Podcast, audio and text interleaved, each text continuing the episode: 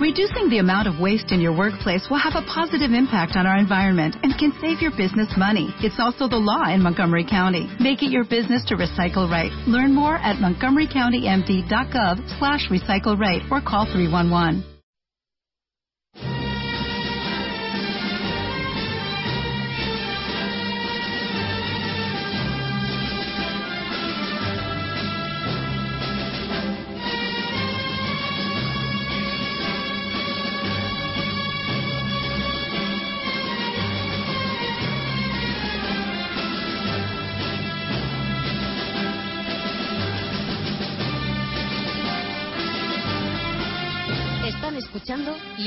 Constituyente.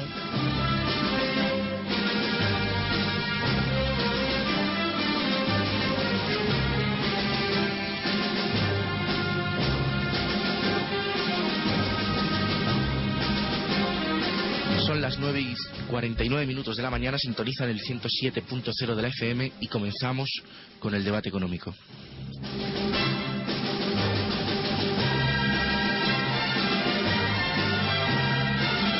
Adelantado de madrugada el Financial Times, el plan presentado por el Gobierno de España para recapitalizar Bankia ha sido rechazado por el Banco Central Europeo.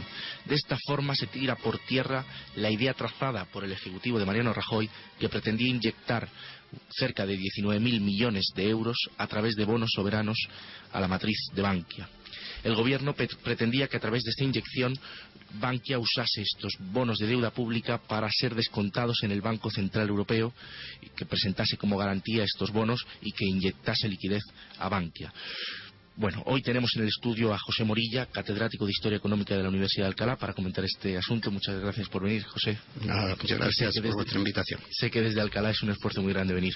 Y tenemos también en el estudio a don Saturnino Aguado, doctor en Economía, profesor de Fundamentos de Análisis Económico de la Universidad de Alcalá de Henares también. Gracias por estar con nosotros. Buenos días, Andrea, buenos días.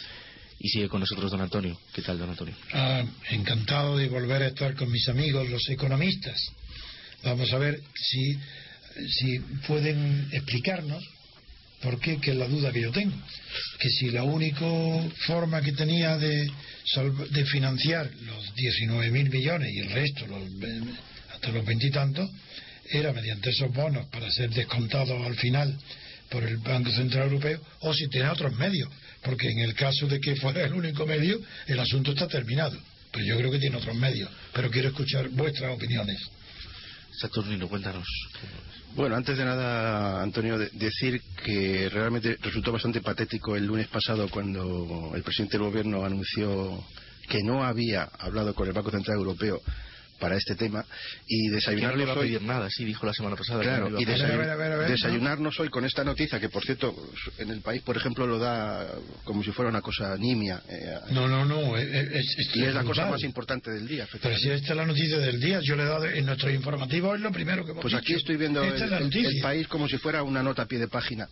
Y, el, y el mundo la da con una noticia vieja teoría alemana de la del ensanche alemán luego mucho menor que la de Ordóñez. no sé si será que salió a las...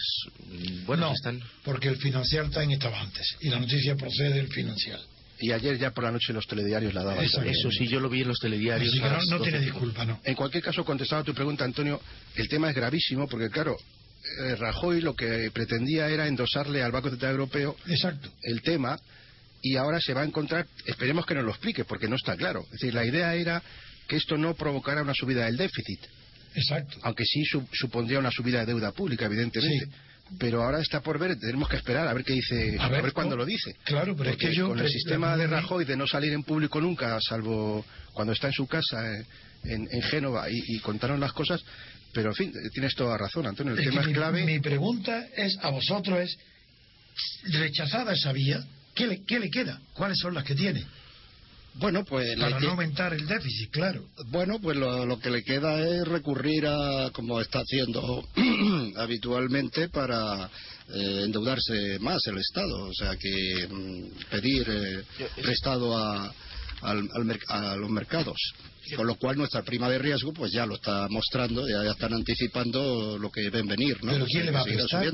¿Quién le va a prestar en estas circunstancias? Bueno, claro, a, mayor tipo de interés, aumentando el precio. Porque estamos ya hoy estamos en el, en el punto en el que Portugal fue intervenido. Sí, exactamente, muy parecido. sí, sí, nada, punto y medio menos, punto y medio menos. Y por encima de, de, lo que fue intervenida Grecia. Además, aunque no tenga relación directa, pero la situación de los diariamente de la bolsa es que es que ya es que es una catástrofe, es una pendiente inclinada que eso ya no se trata de recuperar beneficios de las operaciones normales, es que hay una tendencia dominante a la baja permanente. Mientras España no encuentre una salida, eh, hablo de la economía española, de, la, de las grandes empresas, no veo la situación, la prima de riesgo sube, la bolsa baja, y, eso tiene que traer un final, y, y no lo veo yo. Pues el final eh, o suben los impuestos que ya además en el documento, o sea, que acaba de, el abuelo están pidiendo ya, ¿eh? Sí, no, pero la, la, la, Unión Europea pues, ha, planteado incluso la subida que quiere del IVA, ¿no? Exactamente. Hasta eso ya sí. del tipo 8 al tipo 18. Exactamente. y así refinanciar al Estado y a los bancos a la vez que el Estado encuentre financiación para su déficit y que mm, encuentre además financiación para mm, Bankia, lo que ha planteado don Antonio, es un, parece un imposible, porque no, parece que Y añádele la autonomía. Cataluña, el más. Bueno, es que hay que ya empezar a tener ya un esquema de, de, a dónde puede conducir esto, lo más probable. Sí, efectivamente. Antonio, en relación con lo que decía José Morilla, esto es como una pescadilla que se muerde la cola. Entonces ahora, y en relación con tu pregunta, Antonio, eh, si no hay esta posibilidad que quería Rajoy de que endosarle al Banco Central el problema, no va a quedar más remedio que aceptar eso como una subida del déficit en España, lo cual es la pescadilla que se muerde la cola, complica todo el tema de la financiación, de la prima de riesgo, etcétera, etcétera. Y estoy totalmente de acuerdo con él, con José Morilla, de que tarde o temprano ¿eh? no nos va a quedar más remedio que subir impuestos eh, en el país. De hecho, la, Unión Europea ayer, en estas recomendaciones que nos acaba de dar, lo dice con respecto al IVA, lo cual demuestra también un poco cómo este gobierno está dando palos de ciego. También era bastante patético el otro día ver en el Parlamento a Cristóbal Montoro Ah, seguir, criticando la subida del IVA de Zapatero. Ah, seguir criticando. La semana pasada la subida del va a tener que subirla él. Digamos, la subida del IVA patriótica de Zapatero en mayo del 2010. Porque no había otro remedio en aquel momento, con la crisis de Grecia, etcétera Y ahora es lo más patriótico. No, además yo Estoy totalmente de acuerdo con José Morilla. Es lo más patriótico. Tenemos el IVA más bajo de toda Europa. Es que yo ahora veo la cara de Montoro completamente desquiciado. Efectivamente. Yo lo veo en la cara, ya se le ve y también Rajoy, ¿eh? a los dos. Sí, porque les ha pillado con el paso cambiado. Todo esto les ha pillado. Ellos cuando estaban en la oposición pensaban que todo era más sencillo, que todo que bastaba con bajar impuestos, como sus correligionarios de, Estados Unidos norteamericanos, Mitt Romney, que por cierto hoy ha sido ya prácticamente elegido como candidato republicano. Ellos pensaban que todo era bajar impuestos y ahora se han encontrado con la necesidad patriótica de que hay que subirlos. De subirlos. ¿Y qué repercusión va a tener eso sobre el empleo? Bueno, pues, eh, pues fatal, indudablemente, porque además eh, subida de impuestos, eh, como dice eh, el profesor Aguado, en la pescadilla se muerde la cola porque indudablemente en la situación de recesión en la que estamos, pues aumentará la recesión, bajará el consumo y, indudablemente pues habrá menos empleo, más despidos. Quiero también decir, en, la, en lo que hoy se, se está anunciando ¿no? por la radio, de que, bueno, ayer se anunció también, que a España se le va a permitir eh, cumplir el, eh, el, criterio del 3% en el déficit hacia el año 2015. Un aplazamiento, sí. Ese aplazamiento, bueno, eso fue algo, eso algo, fue, fue el documento, realmente el documento que que fue mm, estudiado y aprobado en la última reunión eh, informal de los jefes de Estado y de Gobierno. Y eso es consecuencia pero de Claro, pero lo grave, lo grave es que eh, ahora España, ese documento fue aprobado antes de saberse lo de Bankia. Y el problema de España ahora mismo ante la Unión Europea y los mercados es que mm, em, se fían ahora menos de España. Es decir, lo que ahora ya se pone en marcha es que, Que no algo parecido a lo, a lo de Grecia. Que no lo creen. Claro, dicen aquí nos, no, no- nos habéis estado engañando porque es. siempre se, ha- se estaba argumentando que la banca estaba sana, que, que era un problema solamente del- del- de la tasa de crecimiento y, del y del déficit eh, público, pero, y, pero que el sistema bancario estaba sano. Y ahora la Unión Europea dice, pero bueno, esto no es verdad. Y además ni siquiera son capaces de decirnos cuánto es el agujero, porque Además, nadie, yo creo, vosotros me corregiréis, porque sabéis que no soy experto en economía, pero sí en psicología social, desde luego. Eh, Vosotros me diréis si el criterio que ha tenido Bankia para establecer esos 19.000 millones con unos criterios de ponerse en la situación peor de las pérdidas, según dicen, porque yo no, yo no sé si es la situación peor o puede todavía haber otras peores, eso no lo sé, ni nadie lo sabe. Pero en fin, suponiendo que fuera verdad, es correcto que tanto la Unión Europea como el mercado de la deuda castigue más a España porque presupone que los demás bancos deben estar igual que Bankia y que no ha sido la hipótesis peor de Bankia, sino la previsible y normal.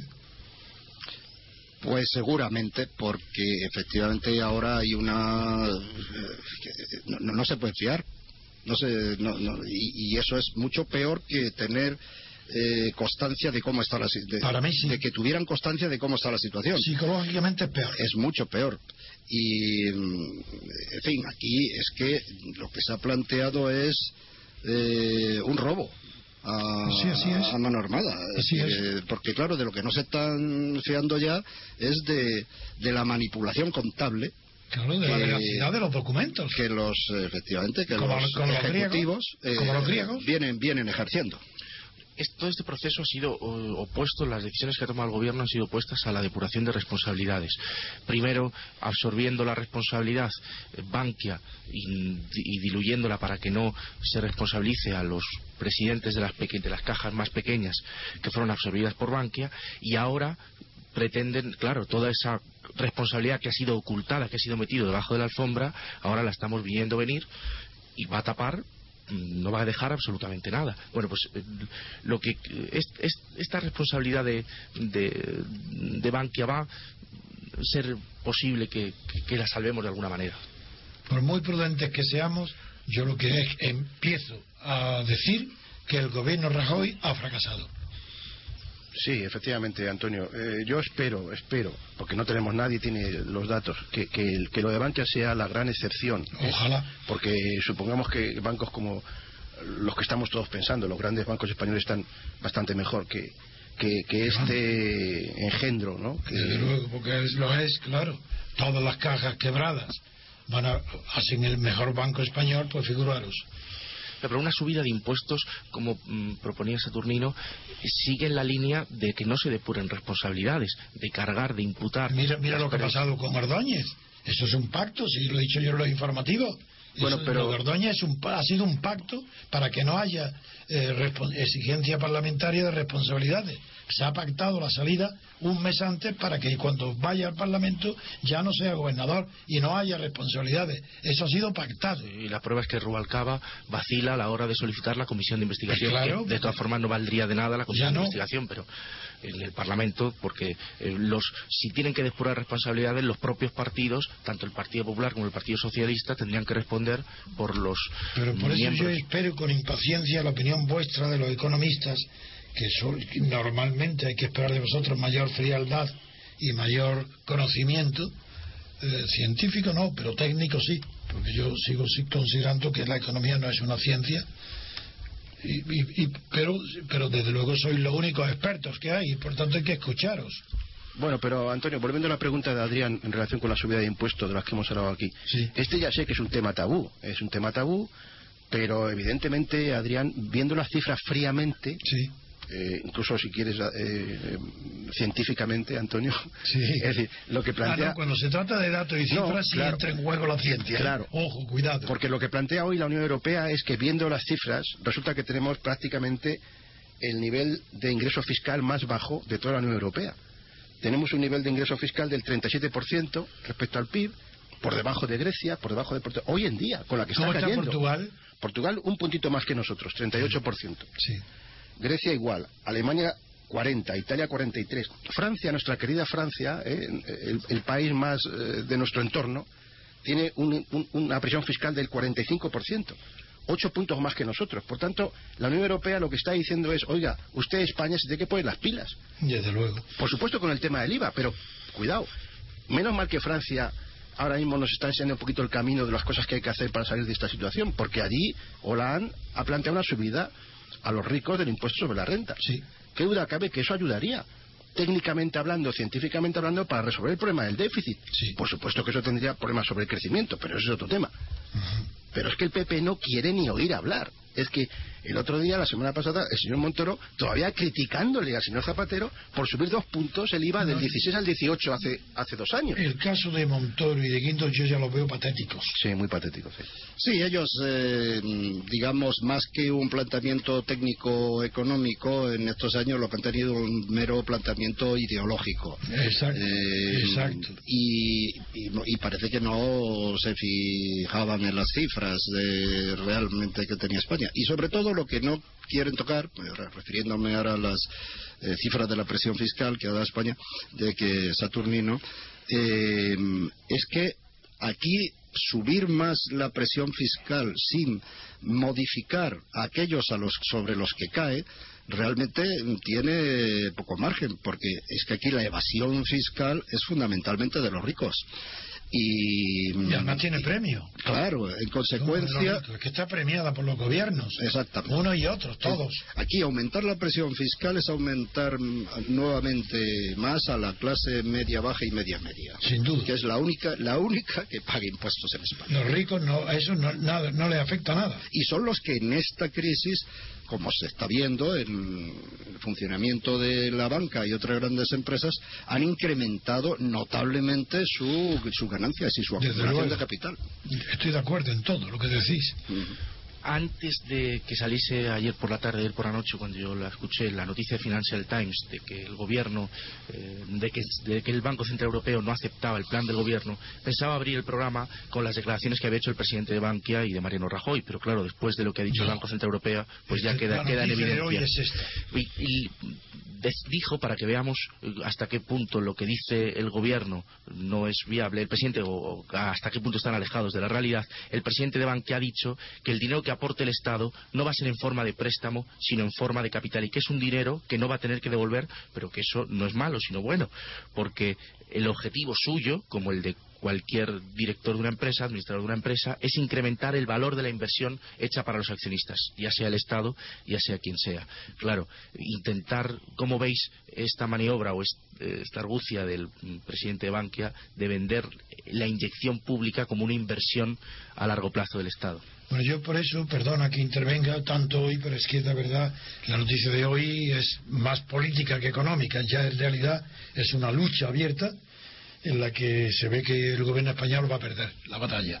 Bueno, digo que por eso yo al señor Goiri, que empecé llamándole Gori Gori de una manera despectiva, porque no me fío nunca de los tecnócratas, pero en fin, ahora sí que digo que sus palabras son inaceptables, son ridículas. Todo lo que ha dicho no tiene sentido ninguno. Ahora sí que digo que es posible que sea un gran técnico, no sé de qué, pero digo que política, de política no sabe nada, de nada, cero. Y está y hoy está ocupando un puesto político porque Bankia hoy ocupa el centro de la política española. Y este hombre se está equivocando en todo. En todo lo que ha dicho no tiene sentido Y Mariano Rajoy también las que el declaraciones de Estado, de manera que los clientes pueden estar tranquilos, los accionistas no, pero los depositantes sí, porque el Estado está dispuesto a meter todo el dinero que haga falta. Ha dicho literalmente. Pero este hombre, que, pero ¿de dónde ha salido este técnico?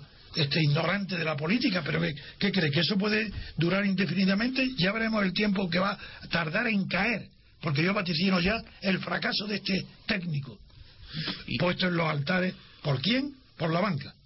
Y Mariano Rajoy, en unas declaraciones que hace salían a continuación en el telediario, ha dicho que no va a ser necesario, primero, fijaos qué contradicción, dice, no es necesario el rescate a la banca española, pero el Estado tiene que inyectar dinero a Bankia y cuando, está, cuando esté recapitalizada se podrá vender y el Estado recuperará lo invertido. Y luego, al final, como un alegato final más irritado, dice, no, hay, no había otra opción, si no hacíamos esto, íbamos a la quiebra.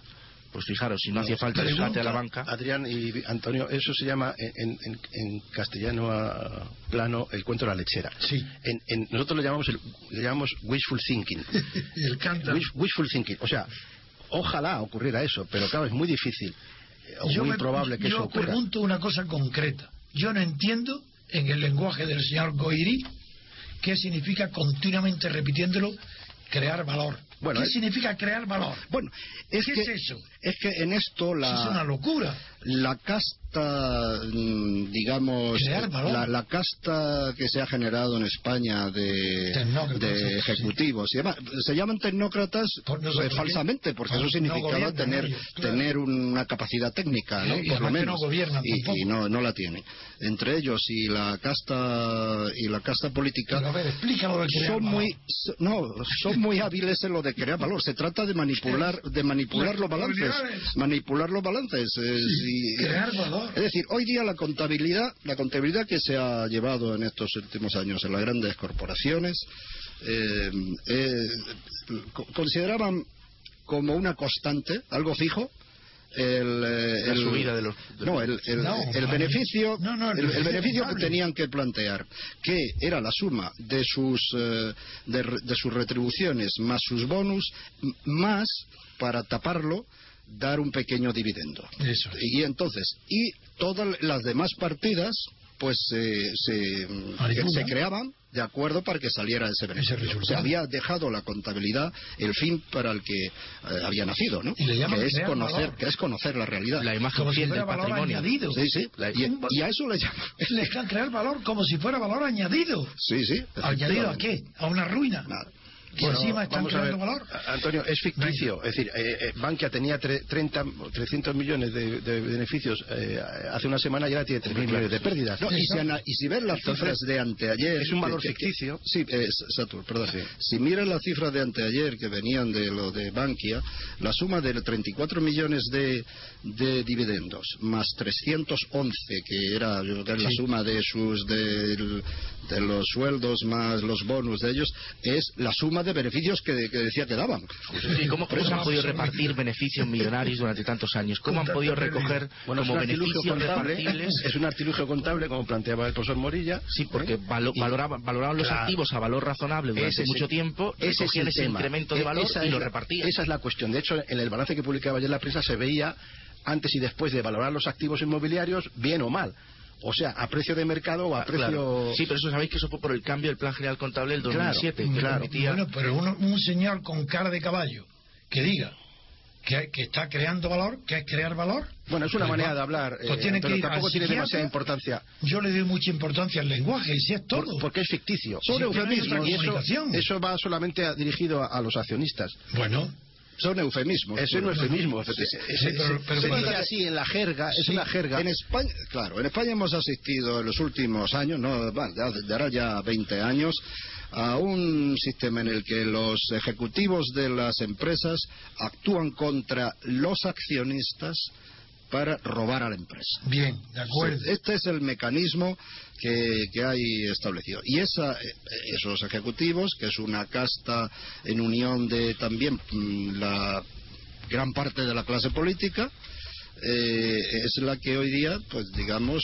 pues eh, utiliza la época de la, de la burbuja lo ha utilizado para mm, llevarse bonus bajo el argumento de que era fruto de su buena gestión cuando era puramente la, la burbuja, por tanto no era fruto de su actuación, y ahora pues no aceptan reducirlos y lo que hacen es roban. Roban ya, digamos, en una no habiendo burbuja, pues sencillamente siguen valorando los activos a, a un valor ficticio para ellos seguir cobrando lo, lo que tienen previsto. De acuerdo.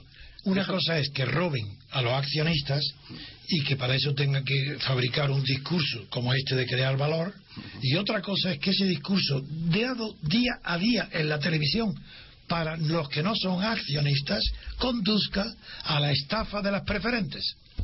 eso es lo que a eso conduce el, el idioma. Por eso le doy tantísima importancia a las palabras crear valor a la cárcel. Crear valor, eso, eso es el principio de una nueva estafa. Crear valor. ¿Será, será posible? Eh, Antonio, es, todo esto solamente matizar una cuestión al profesor Morilla, no solamente en España, eh, eh, también en otras partes, sobre todo en Estados Unidos. Todo esto empieza en Estados pues Unidos. Pues claro que sí. Y ya sabéis, Antonio, que yo suelo recomendaros aquí algunos que otros libros interesantes. Hoy quiero recomendaros un libro que estoy leyendo, que se llama, en inglés, El Manual del Movimiento Occupy, del movimiento 15M, digamos, en ah, Estados Unidos. El manual. Está publicado por varios premios Nobel. Pero eso yo no lo leo porque me como da Peter Diamond, no, eso nada, nada, y eso no como, lo leo. Como Paul Krugman, y, en ese libro, en ese manual, en ese libro publicado recientemente en Estados Unidos, se habla justamente de la connivencia que hay entre, pues si quieres, en, términos de Jacinto Benavente, los intereses creados, eh, otro premio Nobel, eh, la connivencia que hay política y eh, económica, estos top 1% que, que plantean ellos, el 1%, el 1% plutocrático, si quieres llamarlo así, norteamericano o incluso español. Entonces, todo eso desde el punto de vista sociológico, politológico, económico es muy interesante lo que está ocurriendo desde hace sí, 15, 20 años, no solamente aquí, también en Estados Unidos. y además eso lo empezó a analizar hace ya unos cuantos años una, una socióloga norteamericana, Bárbara Ehrenheim, en el que se preguntaba que cuáles son los fines de lo que ella llamaba la clase media profesional. Dice, estos se han dedicado siempre a decir a los demás lo que hay que hacer. Y, cuáles son los intereses de los demás, pero cuáles son sus intereses. ¿Eh?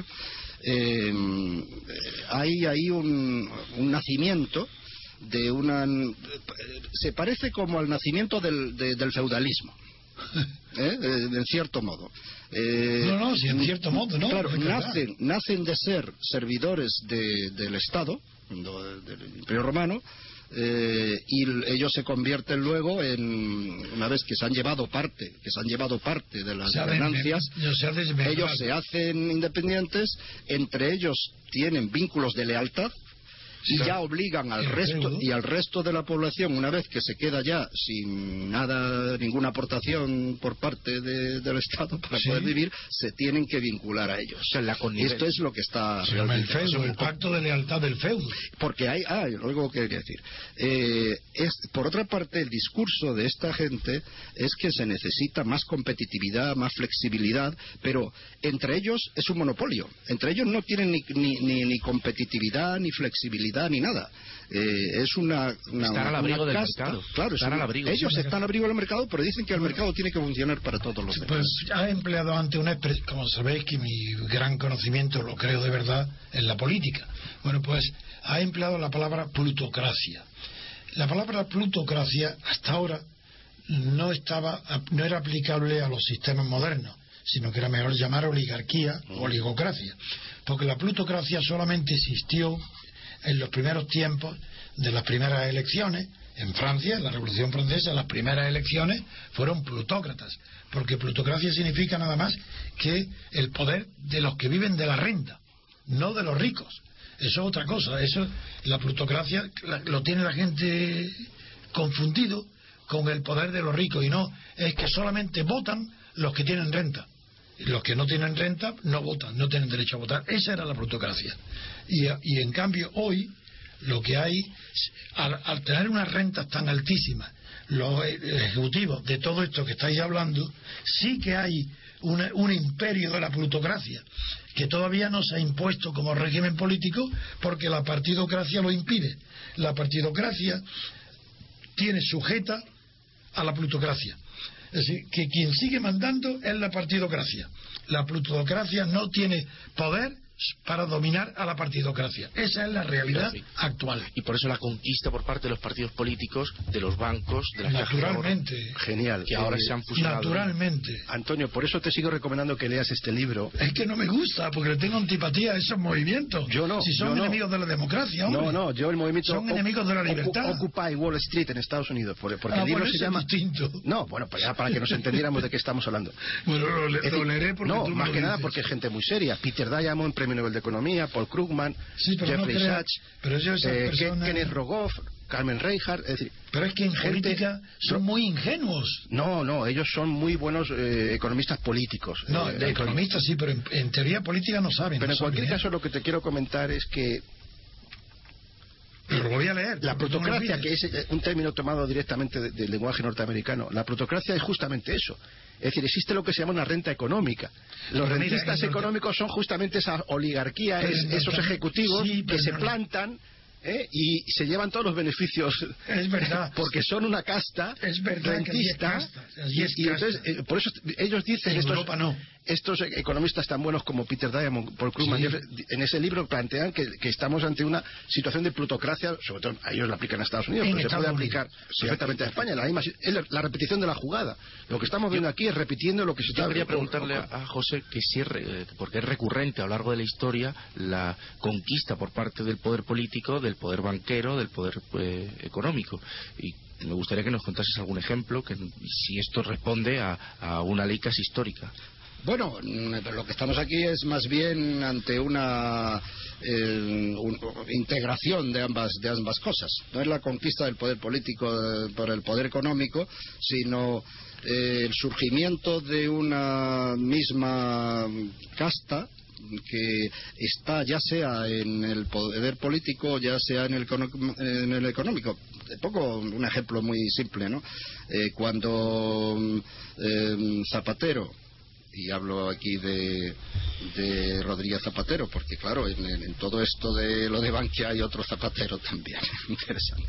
Pero bueno, eh, cesó a Tanguas, que era Sí. su asesor económico, y Cierto. puso a Serrano, y lo cesó porque decía que estaba harto de escucharle su premonición de lo que iba a pasar, porque era el único que tenía una visión de, de lo que iba a ocurrir y, y tal, y le dijo a, a Sebastián que le buscara, que lo iba a nombrar en la- para la embajador de la OCDE. Pero luego resulta que eh, ahí el partido, por otro lado, se metió otra gente y al final nombraron a Cristina Narbona y entonces le dijo, bueno, eh, mm, búscale un sitio en la empresa privada.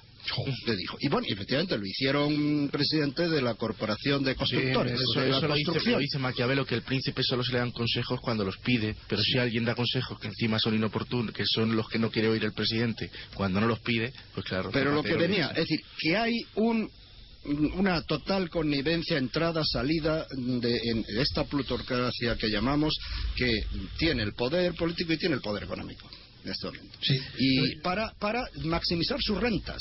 Una vez objeti- lo que ocurre en la sociedad actual es que eh, se, se parece mucho a la Unión Soviética al final de sus tiempos. En la Unión Soviética el capital... la revolución rusa. No, no, eh, sí, pero al final de, de- de la, de Unión 17. Soviética. Ah, no, Sí, ah, es en decir, el 91. Sí, sí, an- antes de la caída del muro de Berlín. Sí. Resulta que, en teoría, el propietario de- del capital del país era la nación, ¿no? Y su representante era el Estado. Y eso tenía unos gestores, que era lo que se dio en llamar la nomenclatura. Y esa nomenclatura, pues, digamos, era la que usufructuaba y se llevaba todas las rentas producidas por ese capital socializado. El capital hoy día en nuestra sociedad capitalista, está muy socializado, porque las inversiones en las eh, empresas, en los bancos y tal, son, eh, en definitiva, los fondos de inversión, eh, la seguridad social, Los fondos de pensiones, los, los ahorros. Es decir, son pequeños accionistas, pero que tampoco muchas veces sabe que, que- que ellos son los, los, los Los propietarios. dueños. Pero los, lo importante es ser el dueño de la renta producida por ese capital. Claro. Es decir, cómo es como es como un río la renta que Pero produce está- todo ese capital y hay que estar en una posición para meter la mano y llevarse la renta. Don Eso, Antonio. como sabéis, está definido en la era de los managers de, Ba- de Burkhardt. Efectivamente. Lo sabéis que está perfectamente definido ahí. Y, luego yo quería decir nada más que por qué, de- porque yo conozco muy bien la teoría política de la clase política que fue Lorenzo Mosca a finales del siglo XIX. Conozco muy bien la situación en Estados Unidos, la teoría de las tres C de Mises, de la convergencia. Conozco muy bien la- los intentos de trasladar a Europa esas teorías que han fracasado. Conozco el engaño de Sartori, Negri, etcétera, de los de los eh, políticos, politólogos eh, italianos. Y como conozco muy bien eso, sé que primero en Europa no es comparable con Estados Unidos. Estado, en Estados Unidos sí se puede hablar de una casta porque no hay clase política, hay castas. Y ahí está Street. En Europa no. En Europa, la- el- desde la guerra mundial, el poder, lo- desde la última guerra mundial, el poder lo tiene exclusivamente controlado los partidos políticos. Y no hay nada que se haga fuera del partido. El sujeto político es el partido. No existen los individuos, no existen los derechos individuales. Y todo este error, toda esta propaganda de democracia es falsa. En Europa hay una absoluta oligarquía financiera que está dominada por los partidos políticos. El partido político tiene más poder que la banca. Eso no lo saben en España. Porque creen que ahí lo ven con Botín, con Meta. Sí, sí, sí, sí. Botín está con ellos. Porque por muy ignorantes que sean, no importa. El poder lo tienen los partidos políticos. Por eso se explica el gran horror de la situación económica en la que está España, como Grecia, como Italia, como Portugal. Es decir, los, los partidos, los países donde más fuerte ha sido la partidocracia. ¿Y dónde es? Y, y que se caracteriza, como decíamos antes, por no depurar responsabilidades. Nada, son ellos los Y, dueños. eh, pero esta, es, es- ese intento de, de depurar, de no depurar responsa- responsabilidades y taparlo va a ser imposible porque estamos viendo el tsunami que nos viene en forma de, de la responsabilidad que se ha ido tapando durante tantos años. Saturnino. No, solamente comentar, Antonio, que qué interesante todo lo que estamos planteando, porque y en relación con lo que dice Adrián ahora, no quiero ser catastrofista, pero No, no. pero él ha, él ha hablado de Grecia, ha hablado de Irlanda, de Portugal, y, y ahora mismo estamos en una situación crítica desde el punto de vista técnico. Estamos peor que Italia otra vez. Ese, ese tema también es muy interesante. Otra Antonio. vez.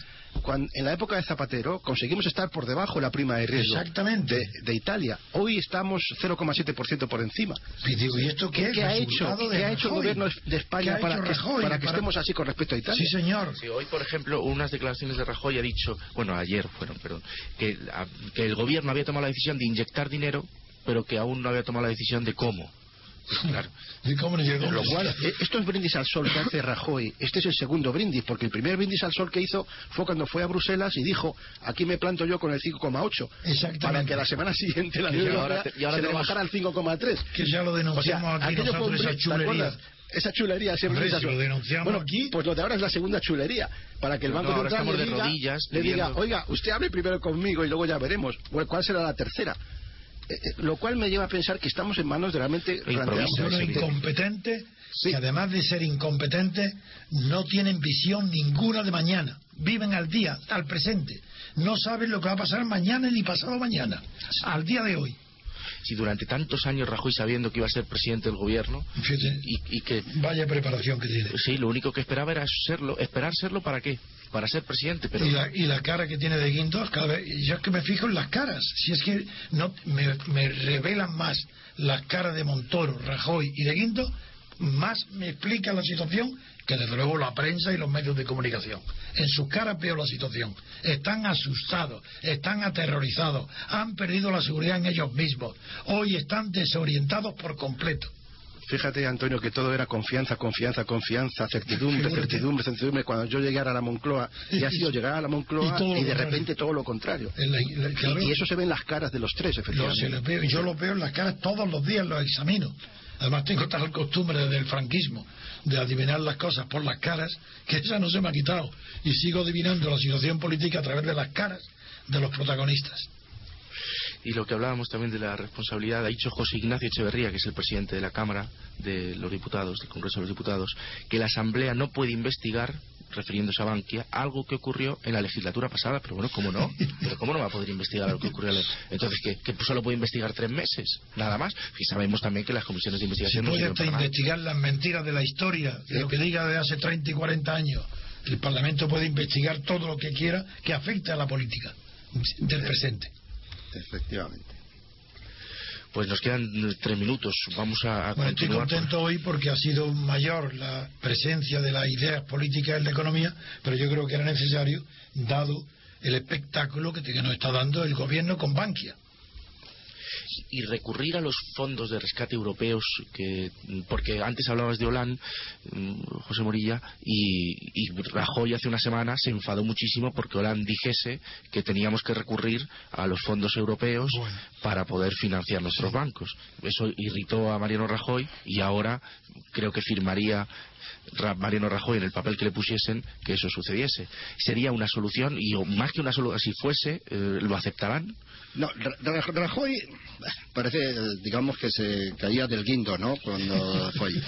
Rajoy pretendía, además lo, lo, dijeron, eh, y bueno, y salió en la prensa, sobre todo más cercana al PP, eh, que ahora que Francia se diferenciaba de Alemania y se rompía el eje eh, eh París-Berlín, que el otro, otro de los países grandes que, en el que podía solamente apoyarse Alemania para sacar sus eh, ideas adelante era, era España y entonces eh, pretendía decir, bueno, mm, defendiendo ante Hollande alguna idea de, la Merkel, eh, me voy a ganar la confianza de la Merkel y me va a ayudar.